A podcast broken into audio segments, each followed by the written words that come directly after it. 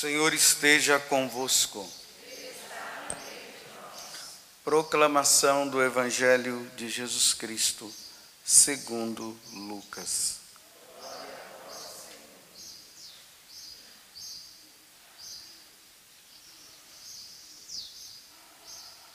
Naquele tempo, Jesus estava expulsando um demônio, mas alguns disseram: é por Beuzebu, o príncipe dos demônios, que ele expulsa os demônios. Outros, para tentar Jesus, pediam-lhe um sinal do céu.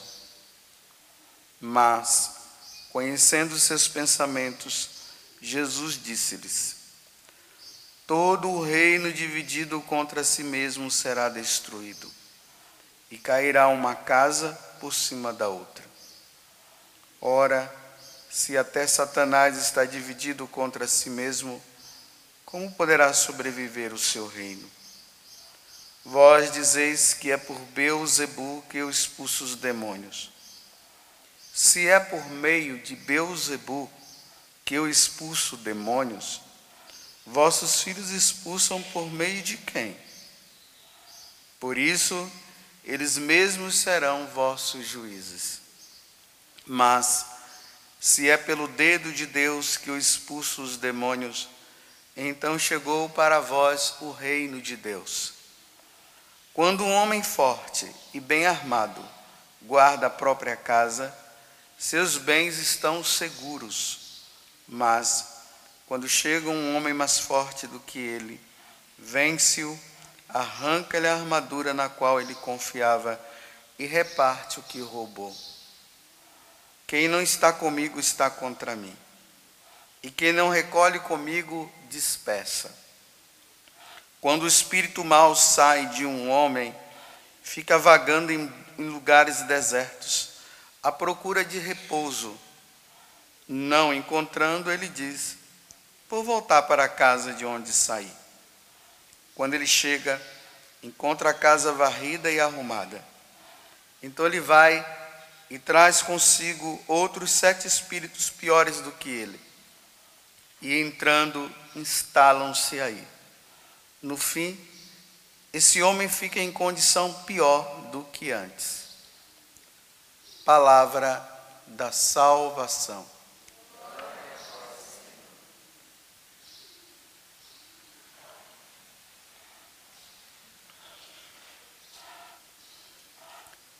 Vocês que essa passagem do Evangelho ela se dá dentro de uma situação, como nós acabamos de ouvir. Jesus expulsa um demônio, e aqui deve ficar bem claro para nós né, que os demônios existem, que Satanás existe, que o diabo existe. Já se ouve por aí conversas que o diabo não existe, mas ele existe, viu? E ele tem uma missão: destruir você. A missão do diabo é fazer com que você não entre no céu.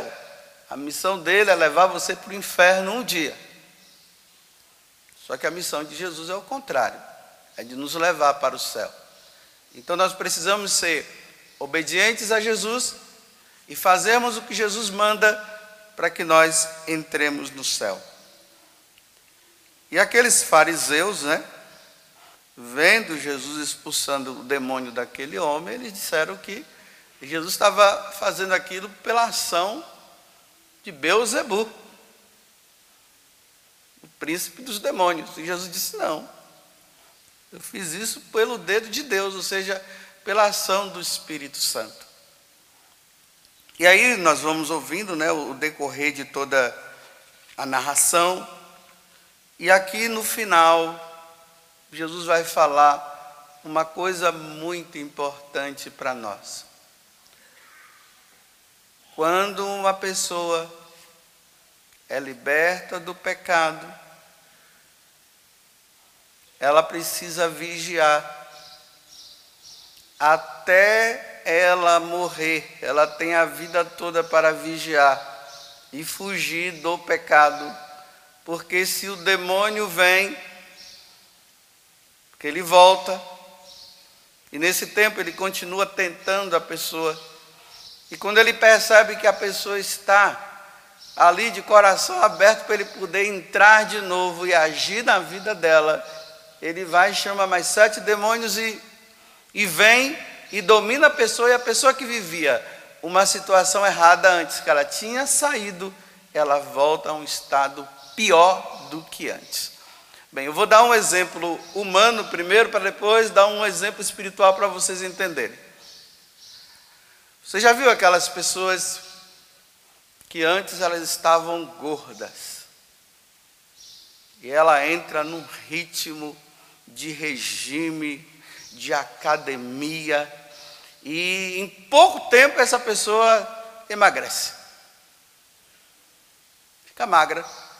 Aí começa a mandar foto, mostrando que emagreceu e tal. Passa um tempo, engorda de novo.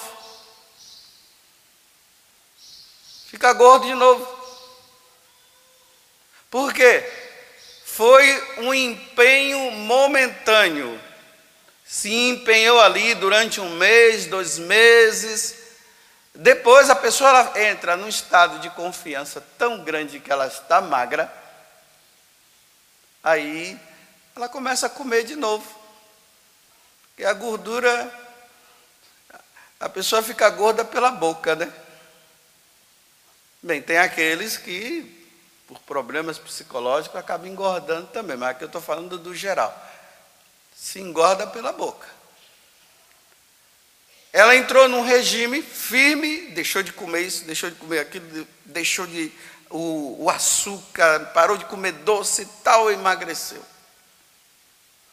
Aí ela entra num estado de confiança, porque agora ela está magra, aí ela diz assim: ah, não tem problema eu comer aquele doce. Aí come aquele doce. Aí depois come aquilo lá. Aí, quando ela percebe, a barriga cresceu de novo. Tudo grande. E aí, não consegue voltar mais. Se torna difícil o emagrecimento. O que é que ela deveria fazer? Ela deveria se empenhar novamente naquele mesmo regime, mas ela não consegue mais. Ela diz: ah, não tem jeito. E continua sendo feliz, gordinho e gordinha. Ou triste, né? ou desanimado, dizendo não tem mais jeito. Bem, esse é o exemplo humano para você entender. Agora, o exemplo espiritual. A pessoa, ela vivia em situações de pecado. Ali dominada pelo pecado. De repente, ela disse que ela se encontrou com Jesus, ela foi para um encontro, né? participou de um encontro de casais, ou foi num grupo de oração, ou ouvindo uma homilia, uma palestra de alguém. Aí ela diz assim: Eu não quero mais viver assim. Ela estava sob o domínio de Satanás. Ela rompe. E ali ela começa, olha, numa rigidez, numa firmeza que as pessoas que estão em volta dela ficam até, delas ficam até impressionadas com elas, ou com ela. É missa diária, é oração, é texto, é tudo, e a pessoa fica lá, aquela coisa toda. Aí chega um momento que a pessoa começa a regredir de novo. Se ela rezava dois terços, ela passa a rezar um. Aí aquilo que ela dizia que ela não ia fazer mais, aí o outro diz assim, né? Porque o demônio manda os seus secretários. De vez em quando o demônio manda seus secretários e começa a dizer assim, bem, não é bem assim, você está você tá sendo rígido demais. Deus também não quer essa rigidez toda sua. Aí a pessoa começa a olhar em volta e vai percebendo que nem todo mundo está assim como ela, e ela vai cedendo, vai cedendo, vai cedendo quando pensa que não, ela voltou ao estágio antigo e fica pior ainda e não consegue sair mais. Bem, vou dar um exemplo para ficar mais claro. Eu falei de um modo geral. Então vamos dizer que aquele rapaz lá, ou aquela moça, ou aquele homem, sabe lá o quê? Ele vivia no mundo das drogas, só vivia para droga. E um dia, ele se encontrou com Deus e disse: Eu não vou mais usar isso. E aí ele deixa os amigos dele, ele não quer mais saber. Ele começa a perceber que realmente agora ele está limpo, ele é, comunga, às vezes diariamente, ou todo domingo ele está na missa, ele vai lendo a Sagrada Escritura, vai ouvindo as coisas de Deus e ele entra num estágio que ele diz: agora estou numa boa. Porque aí, o que foi que aconteceu? Ele foi liberto, Satanás foi embora. E eu não sei se vocês sabem, o diabo tem uma virtude que se chama paciência. O diabo sai e diz assim: Mas eu te pego lá na frente, vou deixar você um tempo aí ainda, como se você tivesse realmente numa confiança grande que você não vai cair mais, e vai ali, vai deixando. Aí quando chega lá na frente, porque aqui tem um detalhe que eu preciso falar para vocês.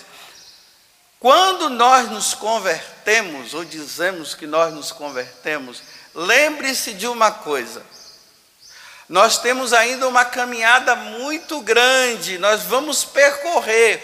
Essa caminhada é a nossa vida. Tem pessoas que podem morrer logo e tem outras que podem morrer depois. Então você tem, você e eu, nós temos uma vida aí que pode ser prolongada. De repente nós vamos morrer lá com 80 anos ou com 90, sabe lá quantos anos. E o cara se converteu com 20 anos. Então ele está na empolgação, só que o demônio, não é que o demônio sabe que a pessoa vai morrer lá com 90 ou com 80 anos, ele não sabe disso, isso aqui é só Deus quem sabe. Mas o demônio vai e deixa da corda, aí a pessoa vai, vai. Só que com o passar do tempo, a vida vai virando uma rotina. Por exemplo, ficar rezando todo dia o texto, todo dia ir na missa, ler a Sagrada Escritura. Isso vira a rotina. É igual vida de casado. Sabe como é que é a vida de casado? Eles casam, aí lua de mel, nossa, os dois só vivem para os dois, que alegria, que maravilha, você é o meu bem da minha vida, não tem outro e tal, tal. Depois de três meses ou seis meses, você vai ver o dois, já estão assim, vida rotina dorme junto, toma banho junto, vai para a cozinha junto, vai almoçar junto, tudo junto. Enjoa. Aí quando enjoa, porque está na rotina, em vez a pessoa ela lutar agora contra essa rotina, não, aí o cara começa a olhar a vizinha E a mulher dele, que era a mais bonita, já começa a ficar feia. Ou vice-versa. A mulher começa a ouvir o vizinho. Ou se não vai entrando no, no, nesses sites de conversa. Aí começa a arrumar uma nova amizade.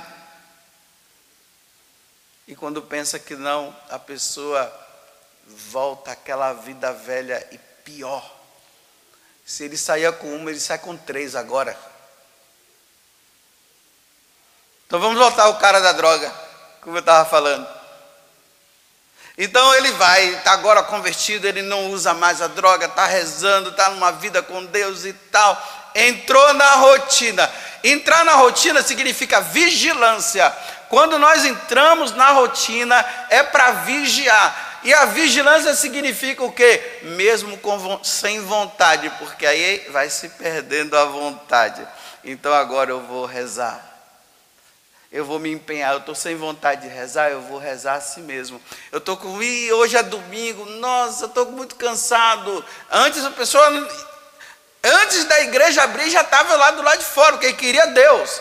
Estava na empolgação. Aí agora ele entrou numa situação que ele diz: Nossa, hoje é domingo, vou dormir mais um pouco e vou na missa da noite. Olha, ele ia na de manhã, agora já vai dar na noite. Chega de noite, ele não vai. Então, sem vontade, ele tem que ir. Sem vontade de rezar, ele tem que rezar. Sem vontade de fazer penitência, ele tem que fazer penitência.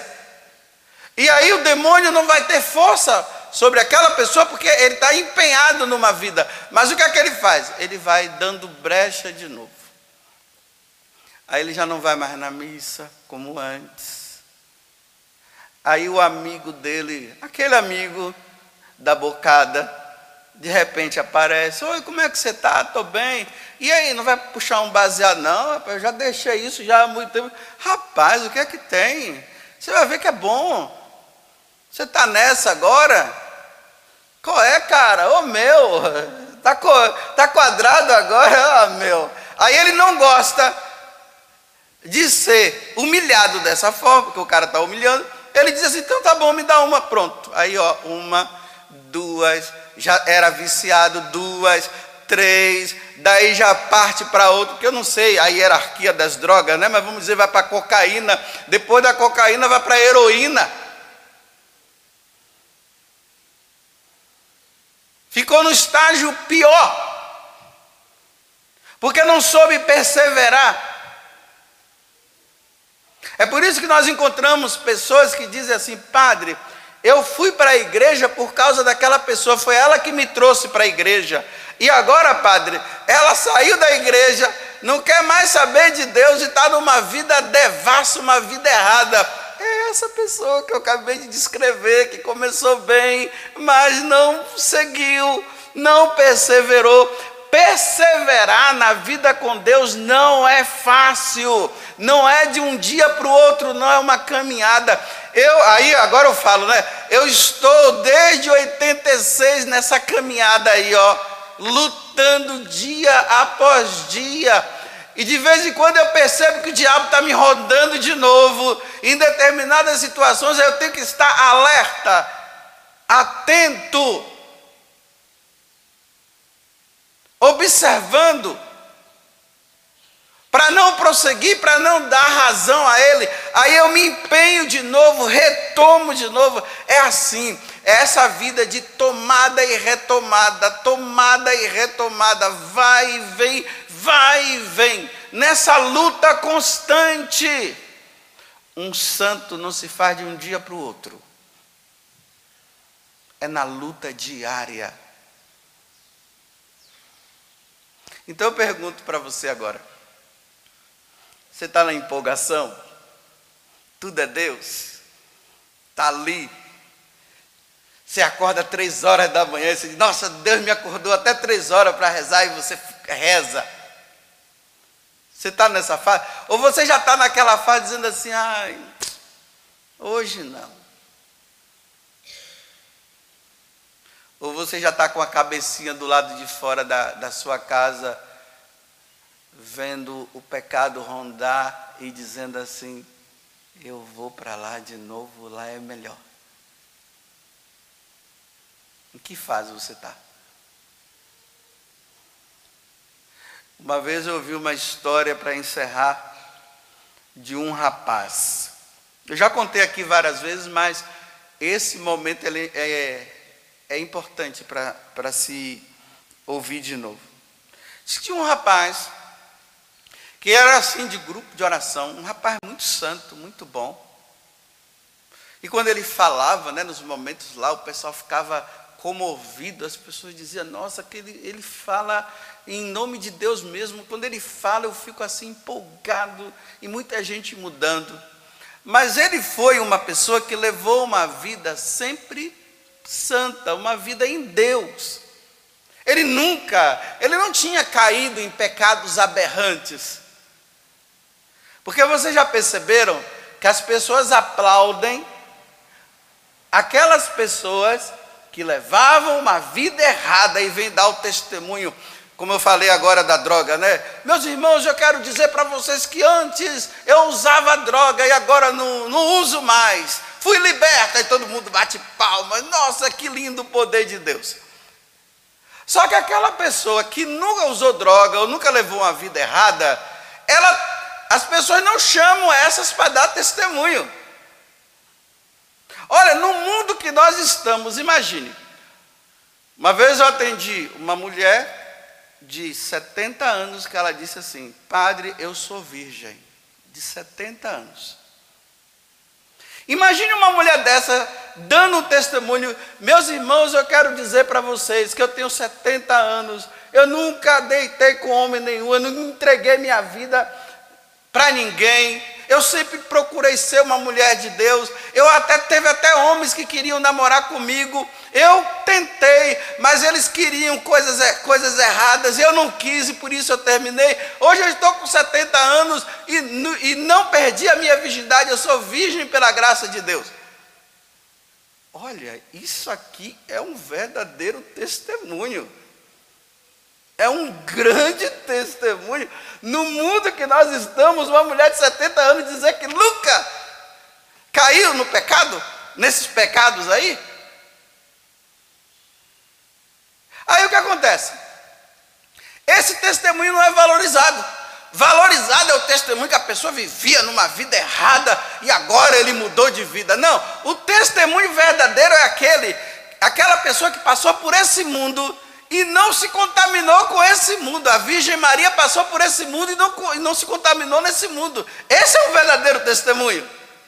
Esse outro de dizer, olha, meus irmãos, eu era uma prostituta e agora não sou mais, isso é vergonhoso, dá vergonha. Eu jamais iria dar esse testemunho. Meus irmãos, eu quero contar para vocês que eu levava uma vida de, de prostituto e não sei o que, eu era garoto de programa, agora não sou mais. Isso é vergonha. Isso não dá para ficar falando por aí, não. E o pessoal gosta disso, aí bate palmas, né? Aí depois o pessoal fica olhando e diz assim: ah, garoto de programa agora está dando uma de santo. Então voltemos ao rapaz. Aí esse rapaz, porque ele nunca tinha vivido uma vida errada, aí ele diz assim, não, eu preciso dar um bom testemunho, ele falou. Porque ele, não, ele achava que ele não tinha testemunho para dar. Aí o que foi que ele fez? Entrou no mundo das drogas, abandonou a igreja. Ele disse: Eu vou abandonar a igreja por um tempo, vou entrar no, no, no mundo das drogas. Aí depois eu largo as drogas e volto de novo para dar um bom testemunho. E ele foi para o mundo das drogas. Nunca mais voltou. Nunca mais voltou.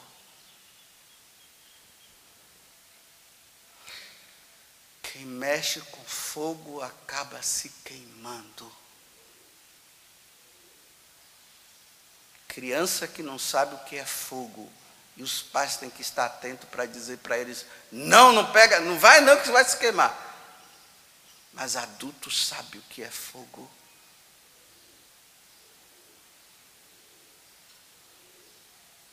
Veio pior. Se perdeu, morreu na droga. E testemunho dele acabou, porque agora ele deu um mau testemunho, porque o tanto de pessoas que ele levou para Deus, agora ele tirou com a vidinha dele errada. Está ok. Essa é a tática do diabo. Se lembram que quando Jesus foi tentado no deserto, é São Lucas que fala isso, capítulo 4 de São Lucas. Aí Jesus venceu o demônio com as tentações. Aí ali diz assim: que o demônio foi embora para tentar pegar Jesus lá na frente. Só que Jesus ele não conseguiu, não. Então aquele que está em pé, cuide de não cair, viu? Muita humildade no coração. Você está levando uma vida assim, não fica se comparando com os outros, dizendo eu sou melhor. Não, cuidado, muita humildade. Vai pedindo a Deus a graça de perseverar até o fim na santidade, porque tem muitos que não perseveraram. E que Deus nos dê a graça da perseverança, porque o demônio roda procurando um momento para nos devorar resistires firmes na fé.